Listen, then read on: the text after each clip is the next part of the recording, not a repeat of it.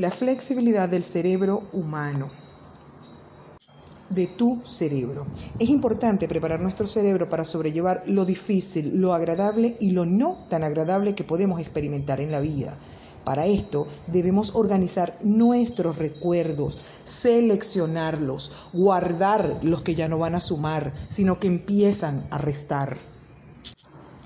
La supervivencia del ser humano se basa en su capacidad de aprender gracias a la memoria. Todo lo que hacemos, cómo nos sentimos está afectado en nuestra memoria, nuestras experiencias. El traer recuerdos innecesarios crea una predisposición en nosotros que no es sana.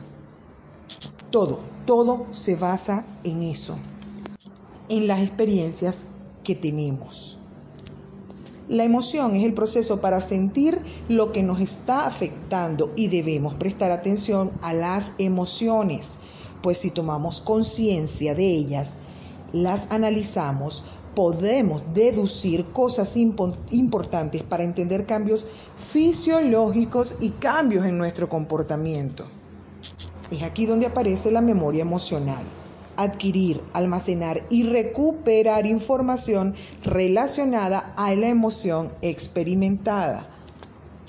Evocar recuerdos no tan buenos para revisarnos, para ver el aprendizaje o el lado bueno de ellos, nos ayudará a ubicarnos en el presente y dejarlos posteriormente a ellos en el pasado, como algo que vivimos que dejó un aprendizaje para poder seguir con nuestra vida de la forma simple pero efectiva donde comprobamos que nuestro cerebro podemos cambiarlo, reprogramarlo, gracias a esa flexibilidad que Él nos tiene.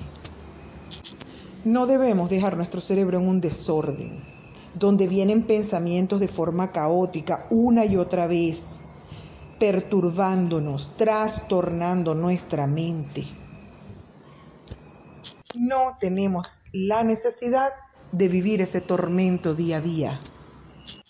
Porque a su vez vamos a seguir viviendo, experimentando cosas nuevas. Todo sucede por una razón. Podemos equivocarnos, vamos a equivocarnos. Y ahí es donde debemos detenernos y aceptar que es normal equivocarse, cometer errores.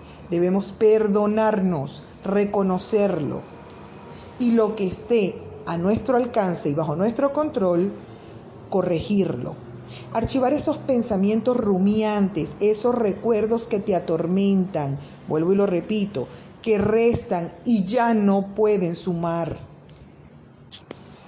Si queremos que nuestra vida cambie, tenemos que implementar cambios en nuestra vida, cambios en el estilo de alimentación, ejercicio físico, o sea, buscar un estilo de vida sano. ¿Por qué? Tanto tu alimentación como tu actividad física van a favorecer tu cerebro. Cuando estamos en los mejores momentos, debemos desarrollar nuestra inteligencia emocional para hacernos fuertes y poder enfrentar esos momentos que no son tan buenos.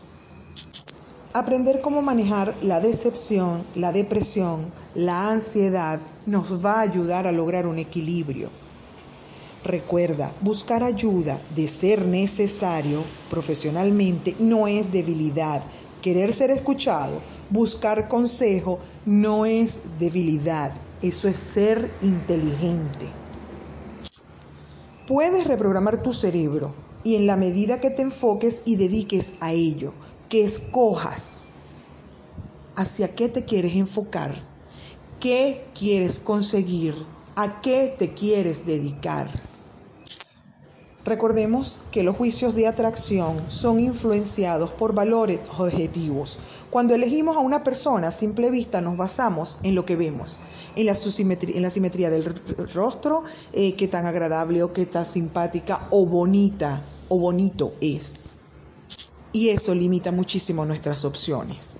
Valga esto para pareja, para deporte, para eh, una profesión, para lo que quieras elegir y a lo que te quieres enfocar. Si empezamos a ser más flexibles y valoramos otras cosas en las personas, oficio, profesión o deporte que vayamos a elegir, sea lo que sea en lo que eliges enfocarte.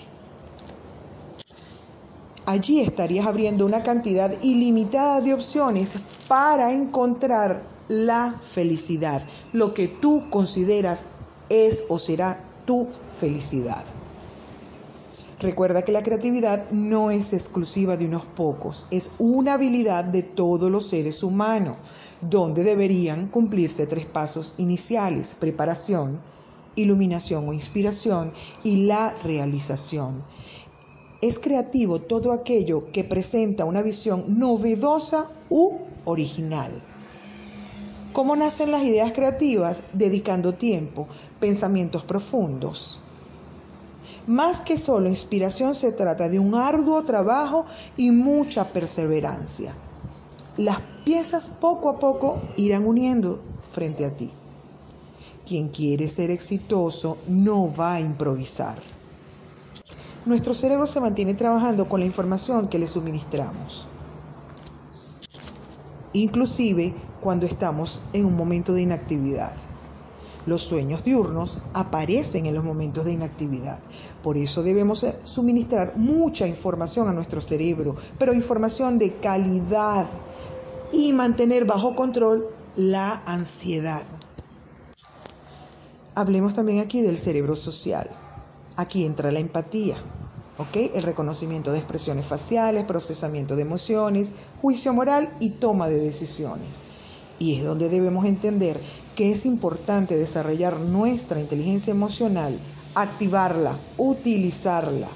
Analicemos cómo nuestra conducta influye y afecta sobre las otras personas tanto para actuar apropiadamente, persuadir o influenciar el estado mental de otros. Nuestras capacidades cognitivas son las que nos guían en sociedad, en nuestro entorno.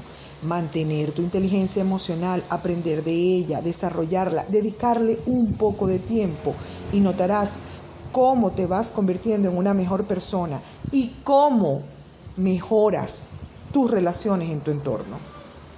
Somos criaturas sociales, podemos relacionarnos porque tenemos la capacidad de notar que las creencias y deseos de otros son diferentes a las nuestras y podemos explicar su comportamiento basados en ello. La interacción social es crucial para la supervivencia de las personas.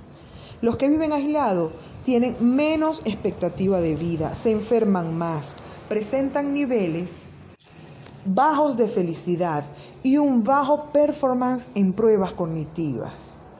La gracia de la armonía no es solo lograrla cuando tenemos ideas comunes, sino también posiciones divergentes.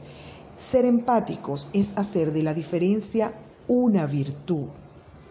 No vamos a pensar todos iguales, no vamos a expresarnos todos iguales todos no tenemos la inteligencia emocional desarrollada al mismo nivel. Inclusive hay personas que ni saben que existe la inteligencia emocional.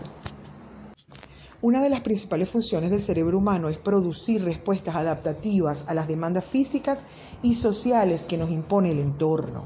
Y es aquí donde elegimos ser uno más del montón o dar información de calidad a nuestro cerebro para analizar, decidir en base a qué enfocaremos nuestro bienestar.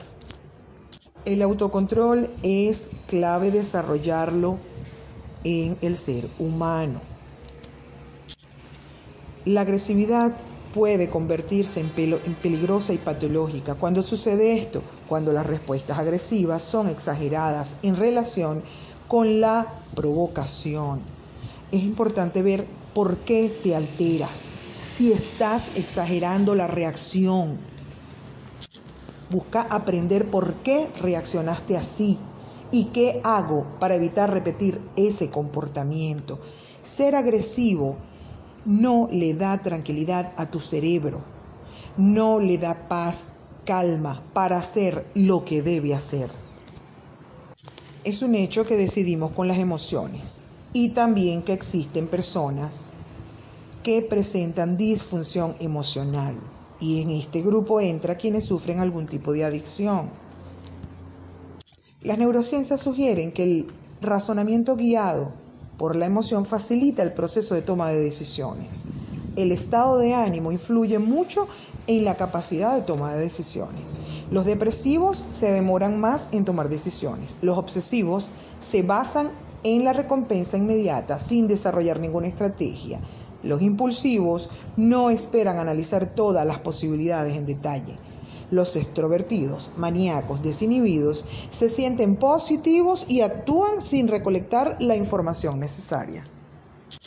Por lo cual, deberíamos apoyarnos en el sentido común, que no es más que el conjunto de aprendizaje social que nos indica cómo comportarnos en determinadas situaciones. Para tomar decisiones, además del sentido común, nuestra inteligencia emocional nos ayudará a desarrollar la asertividad en la toma de decisiones, poniendo atención a qué atajo emocional o sesgo cognitivo utiliza nuestro cerebro ante estas. El ejercicio y el cerebro. Las personas con cierto entrenamiento físico se desempeñan mejor en las pruebas de función cognitiva y esto tiene que ver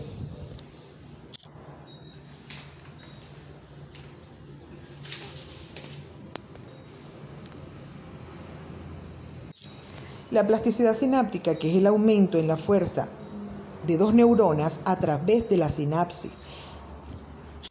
Los neurotransmisores son sustancias químicas importantes en la comunicación entre las neuronas, en la sinapsis. El déficit de alguno de estos neurotransmisores se ha implicado en los procesos de la enfermedad de Alzheimer, la depresión y la enfermedad de Parkinson.